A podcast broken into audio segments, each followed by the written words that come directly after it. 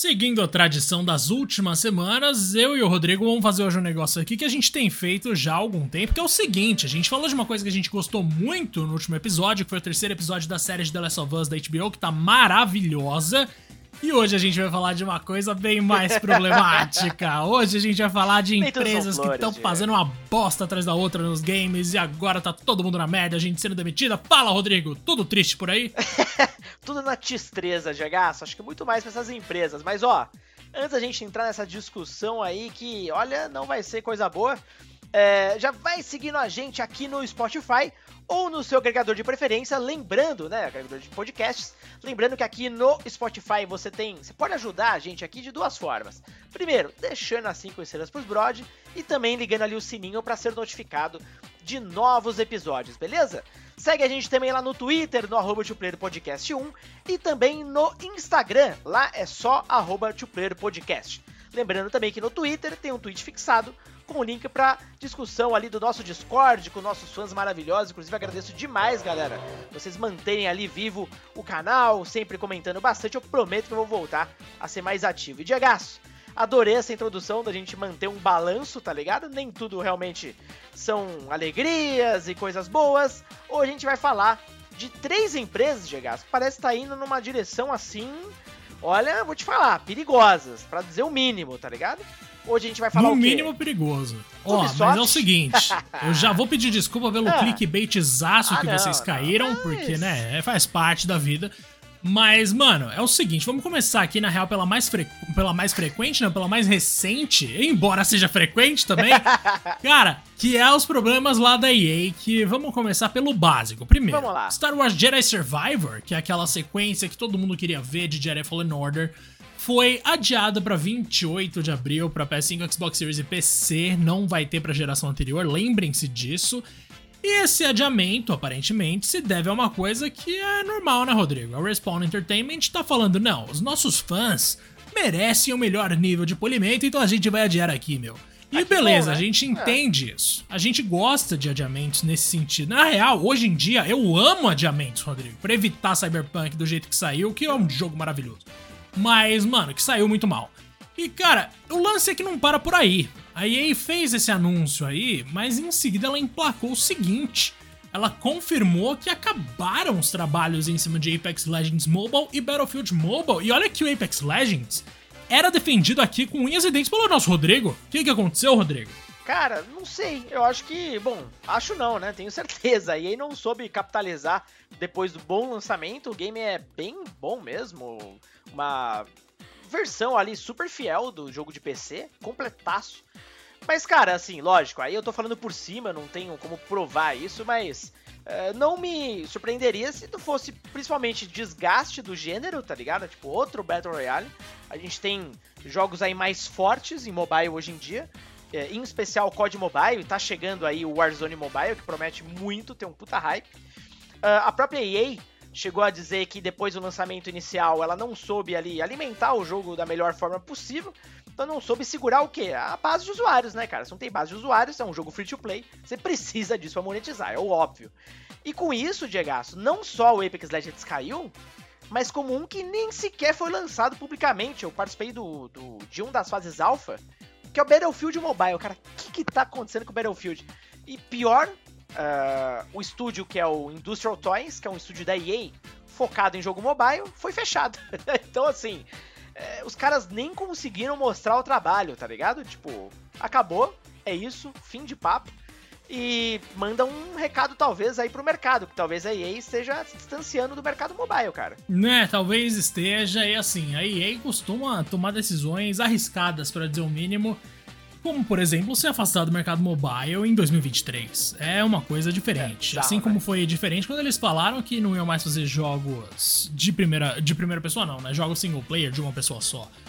Mas beleza, cara, cada um faz o que bem entende da vida. Aparentemente os números deles ainda não são tão negativos em termos de resultados de lucro, né, Rodrigo? Mas essas decisões aí indicam um problema e a gente tem que lembrar sempre que com o fim da parceria com, o, com a FIFA, né, eles já não têm mais, assim, a dominância, a supremacia no reino dos jogos de futebol. É bom ter isso em mente também, porque vai saber o que vai acontecer com essa empresa. Agora, Rodrigo, junto com a EA, tem uma outra empresa aí que tá passando por um momento difícil, que é a parte, na verdade, de games da Microsoft, especificamente a 343 Industries, que é o estúdio responsável pelo quê? Por Halo, meu querido. Porque aparentemente por lá a coisa já vinha complicada por um tempo, né? Rolaram demissões, rolaram reclamações de falta de liderança e agora parece que tudo pode recomeçar do zero. Como é que tá isso, Rodrigo? Vamos, vamos entrar nessa. Cara, vamos dissecar aqui a situação então, né? Para quem não sabe, a T43 é o estúdio montado ali para a Microsoft para ser a casa de Halo, depois que a Band saiu da cena. Então, basicamente, esse estúdio tá focado na série desde a época do 360, desde Halo 4. E desde então, cara, nenhum Halo lançado por eles foi bem aceito. O Infinite, ele tinha ali bons conceitos e tal, como base. É, é um jogo bem interessante, mas medíocre ao mesmo tempo. Então, nada perto do que, vamos dizer assim, um mascote do Xbox merece. Então, já, como o Diego só adiantou, já faz um tempo aí que tá rolando uma reestruturação no estúdio. E saiu um relatório hoje, postado pelo Jason Schreier, lá na Bloomberg sobre notícias aí ruins, tá ligado? Sobre o estúdio. Então, basicamente, eu acho interessante a forma como ele fala, né? Que 95 pessoas do estúdio foram basicamente ali convidadas a se retirar, né, Diego? Se fosse uma tradução aí mais, mais abrasileirada, é, demitidas, né? Vamos, vamos dizer assim. Uh, segundo, tanto o estúdio como a franquia Halo, elas meio que estão sendo recomeçadas, é tipo um reboot, tá ligado? Do, do próprio estúdio. O que não é uma boa ideia, né, cara? Nunca, é, nunca me parece ser algo bom, no sentido de que, não que ele não precisasse, mas um, o Halo Infinite já era um reboot de Halo, tá ligado? Por assim dizer, do formato de jogo, com um mundo mais aberto e tal. Então a Microsoft, de uma vez por todas, percebeu que a coisa não está funcionando, a liderança deve mudar completamente por lá, e Halo está indo também para Unreal Engine. Uh, o novo jogo é sobre um codinome de Tatanka, que inicialmente era o modo Battle Royale do Infinite, que coisa terrível, né? Não é verdade? Imagina que coisa maravilhosa ia ser isso aí. Mas que aparentemente o projeto foi evoluindo ao ponto de virar realmente um novo jogo. Se ele vai continuar sendo Battle Royale, Diagaço, aí nós não sabemos. Mas, ao que tudo indica, uh, tudo vai mudar lá, viu, Diagaço? A 343 realmente como nós conhecíamos até Halo Infinite, já, já não é mais a mesma, tá ligado? Tipo. Né. No... Só que eu não sei onde vai parar isso aí, não. Não mano. é mais a mesma, Verdade. você tá sendo muito gentil. Mas, é. cara, realmente, assim, um momento dificílimo. Na verdade, antes do lançamento de Halo Infinite, já era meio que esperado por todo mundo que fosse rolar esse Battle Royale. Já tinham até vazado algumas coisas, né? Mas aparentemente, realmente não foi pra frente. E talvez o mundo não precise de mais um Battle Royale, mas o fato é que Halo Nossa, Infinite nem, nem é um jogo tão ruim, né? Pelo menos não durante duas, três horas. Então, depois disso, a coisa começa a cair um pouco. É, é um jogo ok, mas ficou claro ali que a 340, primeiro, ela não consegue entregar as coisas no prazo. Ela teve que adiar o jogo porque ele tava. Imagina, ó, ó imagina se a 340 tivesse entregue esse jogo uh, na primeira data, que foi tipo, depois teve um adiamento de um ano, né? Basicamente do game. Então imagina o que que. Cara, o que que ia ser isso? Então depois foi adiado e ainda assim entregaram um game que é super repetitivo. O multiplayer, uh, cara, eles levaram seis meses para fazer uh, atualizações minimamente relevantes. Cara, seis meses, pelo amor de Deus, né? Já era, tá ligado? Já passou aquele momento do hype. E coisas básicas de qualquer Halo não estão presentes, como o co-op, tá ligado? Inclusive eles desistiram de lançar o co-op em tela dividida pro Halo Infinite. Então, uh, e que eram promessas feitas, tá? Para esse projeto em específico. Então, a galera já não confia na mais a 343, tá ligado? Tipo, depois do Halo Infinite já era, mano. A relação com os fãs, tipo, morreu. É, cara, e agora que a gente concluiu esses dois papos aqui de duas empresas bem complicadas, eu acho que tá na hora da gente passar adiante, Rodrigo, para falar de uma coisa que aconteceu mais tempo, mas que ainda merece alguma atenção aqui. Vocês devem se lembrar, por exemplo, de que a gente já falou uma vez, não tanto tempo atrás, que a Ubisoft estava passando por um momento complicado, cancelou um monte de jogo e hoje chegou o dia da gente finalmente entrar de fato nesse assunto que começa com o seguinte: aquele adiamento de Skull and Bones, né, meu Rodrigaço? Que rolou pela sexta vez. Um jogo que, na verdade, a Ubisoft com certeza queria poder cancelar, mas por causa de um acordo com o governo de Singapura, isso não vai acontecer. Inclusive, imagina o jogo não sai e rola uma guerra da Ubisoft contra Singapura, Rodrigo. Ia ser uma coisa fora do normal. Mano. Cara, é, a situação da Ubisoft ela tá tão feia. Eu tava vendo umas notícias recentes dela, saiu uma hoje, inclusive. Uh, tá no brinvesting.com, então um site ali que fala sobre, enfim, bolsa de valores, momento das empresas e tudo mais. E é, tá dizendo aqui que a Ubisoft, desenvolvedora de Assassin's Creed, obviamente, né, tem que fazer essa chamada, recebe duplo rebaixamento Jefferies. O que quer dizer isso?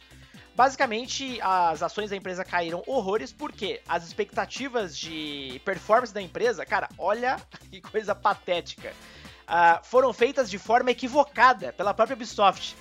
Basicamente, a princípio, tinha uma expectativa de crescer 10%, mas estava errado. Na verdade, era de cair 10%. Oh, mano, olha isso, tá ligado?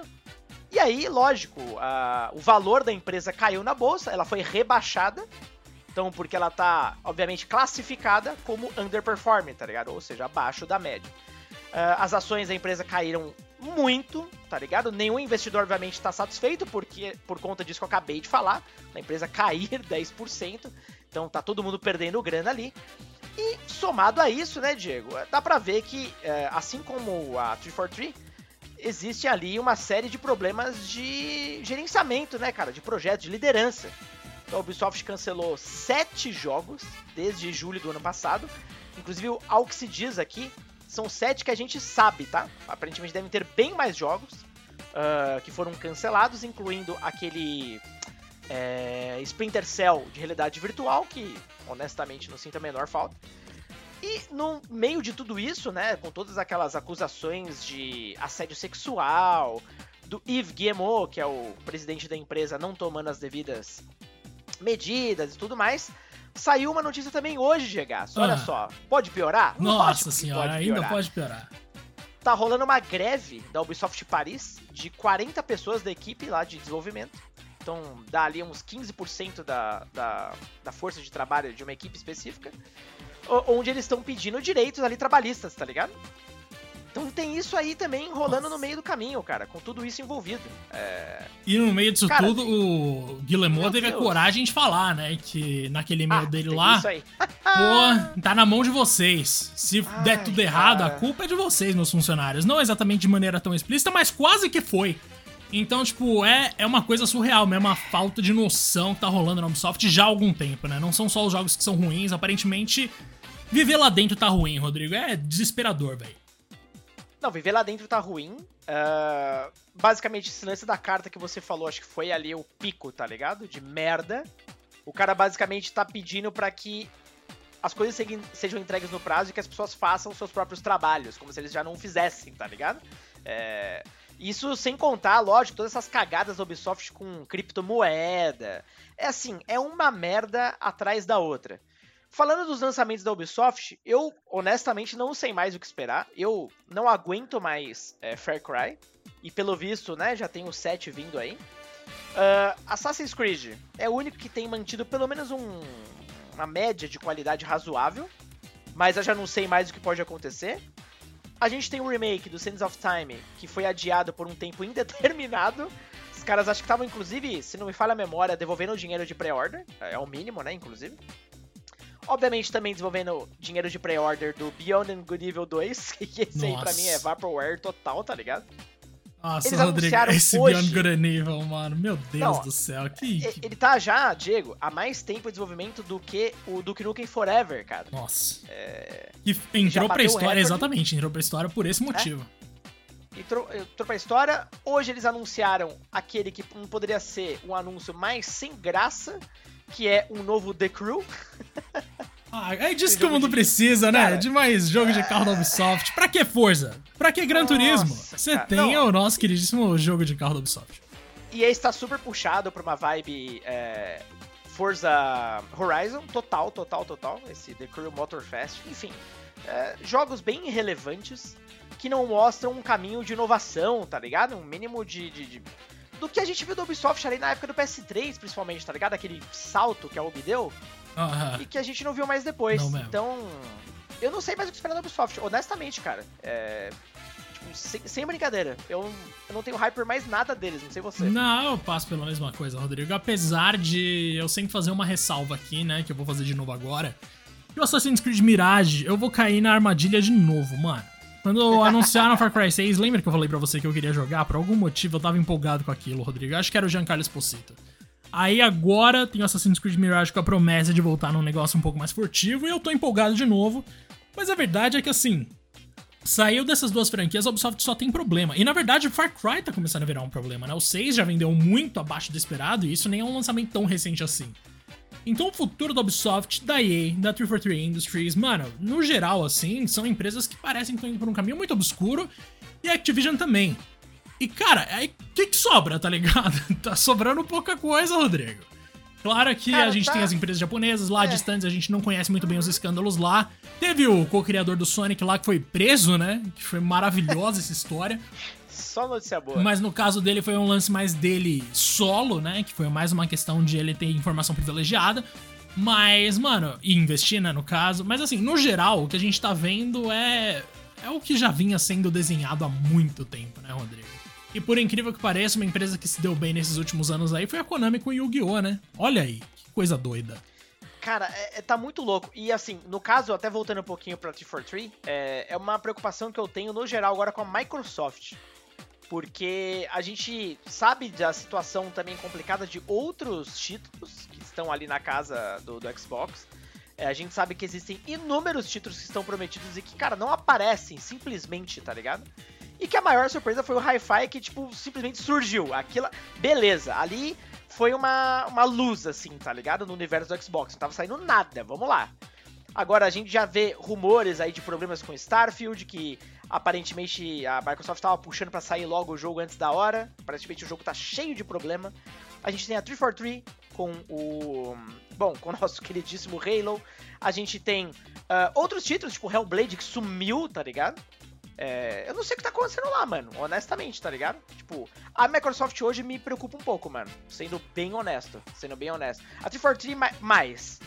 Mas eu, eu vejo, parece que é um problema sério, tá ligado? De gerenciamento. Parece que esse é o problema comum é. de todos esses aí que a gente tem comentado. Gerenciamento, que é a palavra-chave da desgraça, muitas vezes, né, Rodrigo? Nossa senhora.